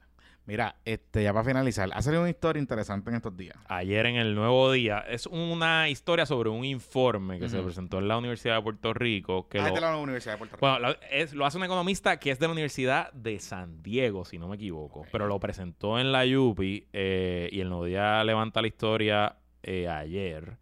Denme un segundo que quiero buscar mis notas para no decir disparate. Pero en síntesis, el informe lo que eh, establece es que eh, en las comunidades a nivel de, barrio, pero también a nivel de las instituciones universitarias y a nivel de gobierno en general, estamos fallando en darle el apoyo suficiente a los jóvenes para que em- eh, escojan una carrera universitaria, más allá del costo de la matrícula, más allá de sí, cuántas que universidades identifiquen la hay, destreza. más allá de si, eh, eh, si hay universidades cerca o lejos de donde viven estos muchachos, lo que eh, la economista encontró es que hay tres factores específicamente que afectan la decisión y que hoy Puerto Rico, aunque sí hay la mitad de los jóvenes que habían hace 20 años, Ajá. aún así, jóvenes en edad universitaria, solamente 3 de 10 están en la universidad.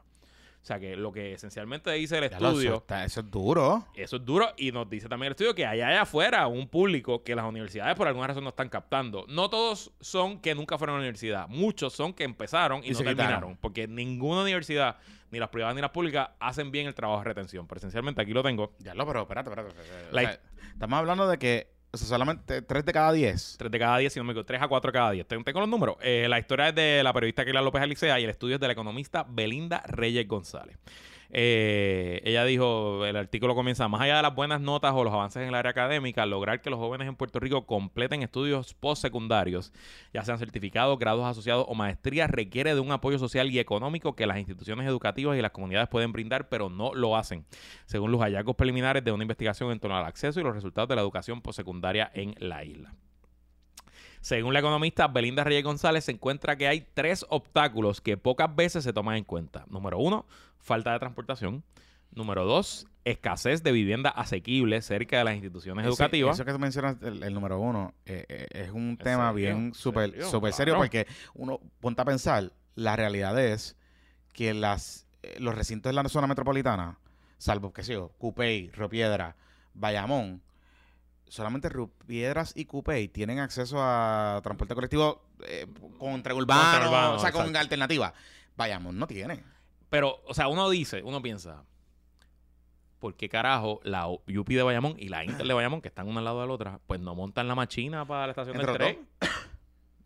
Monta la machina para el, para el Juan Ramón Luriel, o sea, es Pero, como... pero ponte a pensar. O habla con el Estado y que la AMA haga una- un circuito universitario Pero- específico Pero para ese tipo. pero, pero, pero ponte a pensar, por ejemplo, la UPR de Bayamón, donde está ubicada, o sea, el recinto donde está ubicado, se diseñó específicamente, más allá de Bayamón, para atender a las comunidades de la montaña.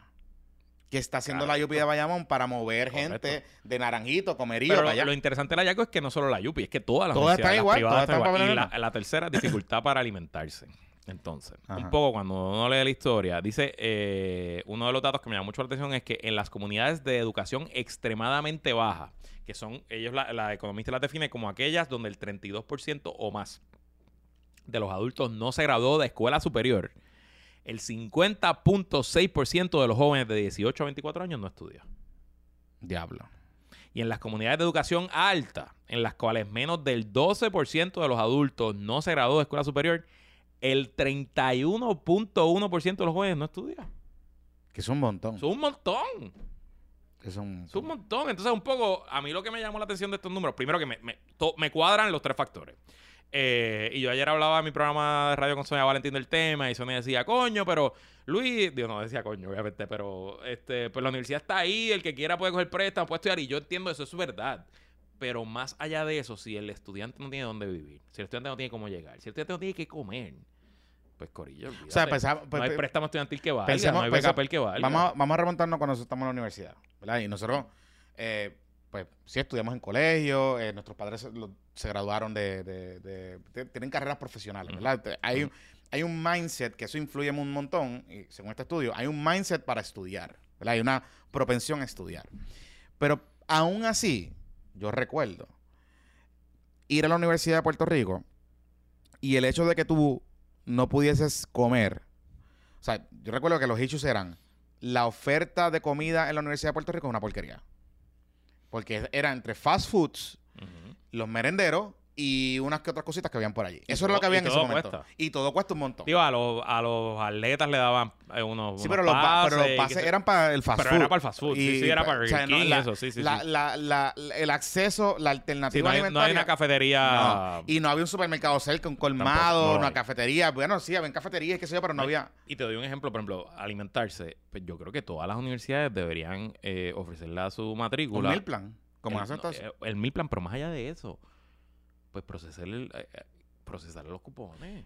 Eso iba. Llenan los cupones. Y si hay que emanciparlo de sus padres porque no cualifican, pues, eh, pues Creo- ofrecerle el proceso de emancipación. Creo que cambió. Y, y ADSEF, que el otro día tre- entrevisté al muchacho que dirige ADSEF, que es el que maneja eh, lo que es pan y toda esa, toda esa Ujú. cosa.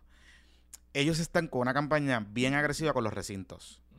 Con llenándole las tarjetas del PAN, o sea, el- eh, las solicitudes del PAN a los estudiantes. Porque resulta que en los últimos cambios, quizás para cuando nosotros estudiamos no, pero en los últimos cambios que hubo en esta dinámica post pandemia, el gobierno de Puerto Rico puede calificar a estudiantes universitarios por simplemente ser estudiantes universitarios eh, y que puedan solicitar el PAN, independientemente estén emancipados o no a través de sus universidades. Hay una alianza con ATSEF que ellos están haciendo eso. Pero a mí me sorprendió brutalmente que el Banco de Alimentos de Puerto Rico lleve una campaña bien brutal eh, en los medios de comunicación pidiendo donativos porque la cantidad de estudiantes que está solicitando asistencia del Banco de Alimentos, que esencialmente te entrega una compra eh, para que usted pueda cocinar en su casa, eh, se ha disparado. De hecho, el comedor de la Kennedy está atendiendo a un montón de estudiantes universitarios entre edades Claro. entre 16 a, 23 a 25 Sí, yo- años que, que no tienen para comer. Y que esencialmente van allí, buscan una comprita y se la llevan para su casa y con eso pueden comer. Y son estudiantes que no están en el pan ni en esas cosas, son estudiantes para comer, o sea, para comer. Eh, y es porque eh, cuando tú hablas con las personas te dicen, es que mis, mis, pa- mis familia, mi, pa- mi papá, mi abuelo, lo que sea, no pueden ayudarme. Claro. No, no pueden, Claro. no, o sea, yo no puedo costear la... Claro. Ah, no puedo costear, eh, eh, puedo costearle el room, pero no o puedo le pagó el alquiler del apartamento, porque esa es la cosa. Tampoco. Oye, tú, tú sabes que ahora mismo en la UPR de Río Piedra No hay residencia. no hay residencia. Torre Norte está cerrada desde María y, Y la otra está cerrada. de Resicampus también está Y cerrada. la desde única María. que hay es Plaza Universitaria, pero está es llena. privada, y eso es privatizado, eso se paga un huevo, porque Exacto. yo entiendo que Torre Norte había alquileres a mi época, hace 20 años, de 80, 100, 100 pesitos al mes, eh, y la gente que vivía en Torre Norte la pasaba brutal. Este, imagínate, una torre de 20, 20 pisos lleno de universitarios. Pues claro que la pasaba Sí, brutal. se pasa, se pasa Este, eso. pero, Good times, good times. pero eso ya ni siquiera existe. No- no y eso es en la universidad pública. Las privadas no ofrecen nada. Ahora la Intel abrió La en Recinto Metro, tiene un... Y un, un poco la visión de ellos es por eso mismo, por esa misma línea. Pero la- la- al final del día, y, y by the way, porque en el chat me pregun- este, Sambo dice que no todo el mundo tiene que ir a la universidad. Es verdad, no todo, el mundo, no todo el mundo tiene que ir a la universidad.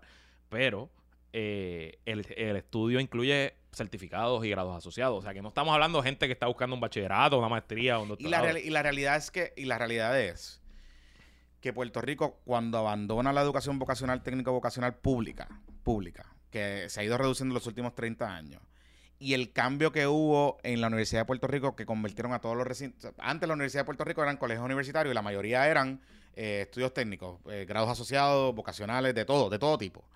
Cuando se convierten todas las unidades en recintos eh, académicos de cuatro años, eso saca del sistema, ¿verdad? Saca la oferta, la privatiza esencialmente y la encarece porque los grados técnicos pasan a ser a universidades privadas y son bien caras y el ofrecimiento no es el mejor tampoco del mundo.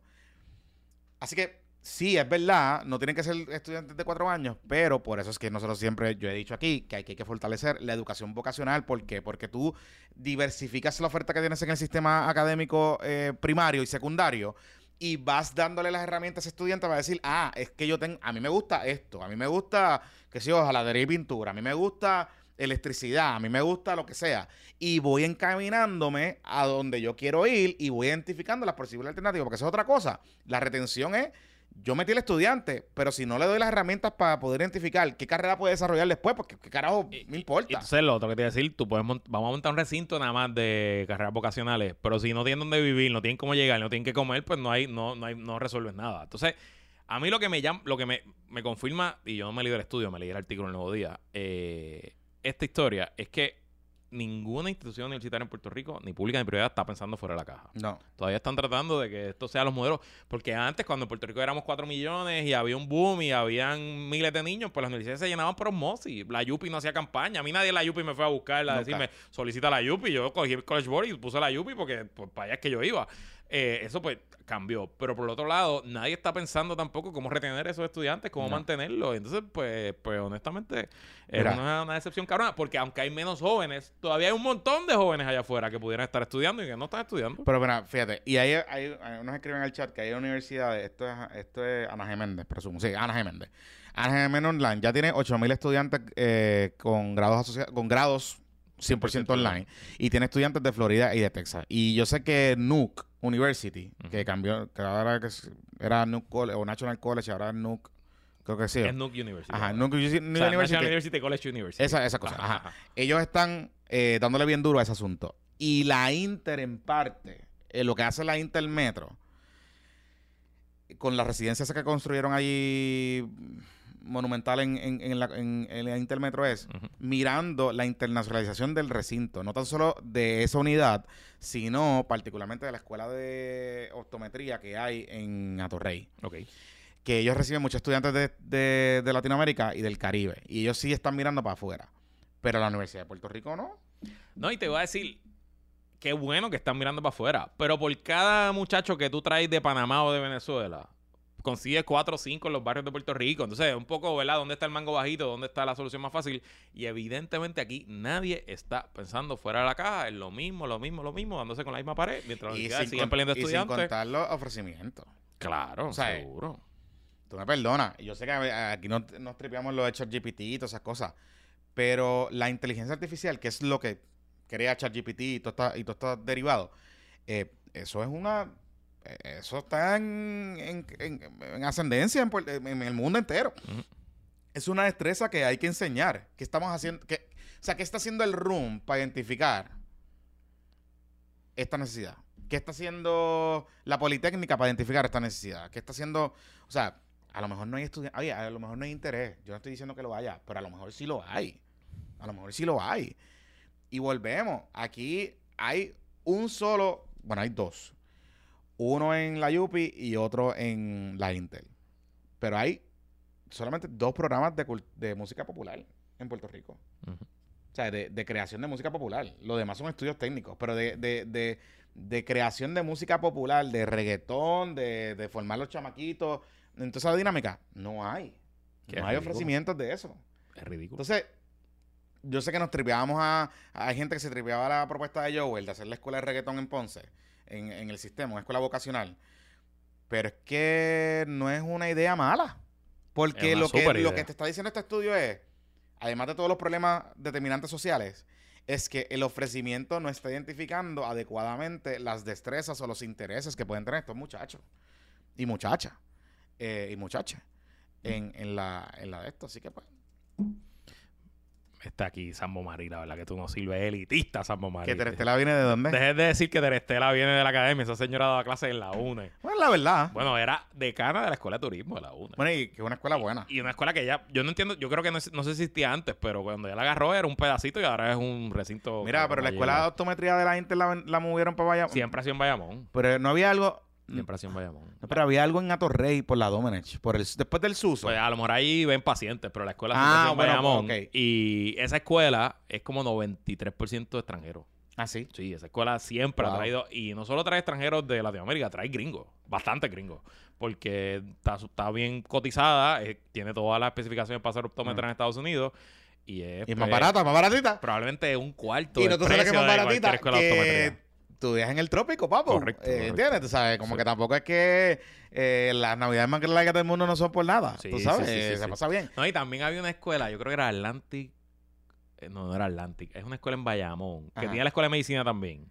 Ajá. Y esa escuela hizo un acuerdo con la República de Guinea Ecuatorial. ¿Qué?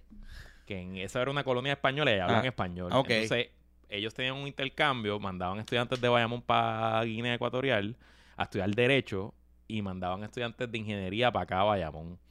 Eh, yo no sé si ese programa todavía existe, pero lo conozco porque tengo un amigo, pues, un, un matrimonio que son amigos míos, que es su primer acá apartamento, que es cerquita de esa universidad, se lo dieron alquilar a la universidad pues hace años para traer a los estudiantes, a los estudiantes de, de Guinea Ecuatorial. Este, así que si alguna vez usted ha jangueado por ahí Y ve alguien que te que porque hablan, un hablan español, pero a veces Eh, tienen un acento bien diferente a Sí, todos los sí, sí, acentos del castellano que usted conoce. Eh, pues probablemente un estudiante de Guinea Ecuatorial que está estudiando en Bayamón. Mira, el, el- la de. El, esa escuela de. la Central del Caribe, aquí me están diciendo. Y, la, y hay una escuela ahí, el recinto de la Inter de Bayamón. eh, de Bayamón. Ajá. está salvaje. El- los programas que tienen allí, ahí tienen programas de televisión, eh, programas de, había algo de astrono, de algo de aerodinámica o pilotos o cosas allí. Tienen un par de cosas chéveres en ese, en ese, en ese recinto de Bayamón. Y tengo que decir que la doctora Sayira Jordán Conde, galada de mente, ahora que es la decana de la presidenta de Atlantic University en, en Guaynabo, me han dicho y me han contado que está metiéndole sólido a un par de cosas que quiere traer para pa, pa Atlantic, incluyendo el tema de inteligencia artificial. Y ella eh, inclusive ha propuesto que las universidades se reúnan para hacer como un código ético. Sea, Qué cool. eh, de verdad que, de verdad, de verdad que le está metiendo. Le- lo que he escuchado, y la tuvimos en directo sin filtro en un momento dado, le está metiendo. Y yo sé que ella, como académica, es muy buena. Como política, pues, un personaje. pero, esa universidad, Atlantic College, ahí en. Ahora es Atlantic University, en Guaynabo, pues son, son vecinos míos. Y yo he visto el crecimiento. O sea, esa universidad se está quedando con el pueblo de Guaynabo. Un chismecito. porque Un chismecito de la junta, de la y los familia, dueños, de los dueños. Eh, cosas, Este, cosas, co- cosas, del capitalismo. Bajitas en la leche. Cosas del la capitalismo, Sí, pero sí. bendito. Como sí. la isla, como la isla. Por eso, exacto, exacto, exacto. Sí, o sí, sí, sí, sí. Cosas del capitalismo. Pero galadamente, pues, pues estás haciendo las cositas y bien. para terminar, Ajá. políticos y políticas de partidos nuevos, de partidos viejos, de alianza. Nadie, absolutamente nadie está presentando ideas, proponiendo. Nadie habló, nadie de habló de ese estudio. Nadie, absolutamente nadie. Ahí ya Javier la manota a decir que la y agenda si urgente, no nos sé pajeamos con el voto joven y Sí. hablamos de que los jóvenes van a cambiar el país, pues, pues Corillo, el 30% de los jóvenes están en la universidad nada más. So, mira a ver qué carajo se van a poder hacer. Que muchos de estos académicos son los más pro alianza, pro cambiar las cosas, bipartidismo corrupto. Bueno, pues póngase a fucking trabajar, Corillo, porque evidentemente aquí la cosa está a lo loco. Vamos a hablar hasta ahí, que la fuerza los acompañe. Se me cuidan, muchachos. En estos días vamos a estar, eh, bueno, nuestro calendario normal. Normal. Normal, Seguimos aquí normal. hasta Rolling Pin, hasta el día de Navidad. Los PPP Awards van a ser el 27 de diciembre. Cuando abre la votación? Las votaciones las voy a abrir el primero de diciembre. Van a estar abiertas por 10 días. Eh, ya está la lista final de los candidatos, los nominados y los nominades. Eh, los boletos van a ir a la venta probablemente la semana que viene. Eh, miércoles 27 de diciembre van a ser. Y de ahí nos ponemos las vacaciones. Que la fuerza los acompañe. Se me cuidan, muchachos. Bye. Bye.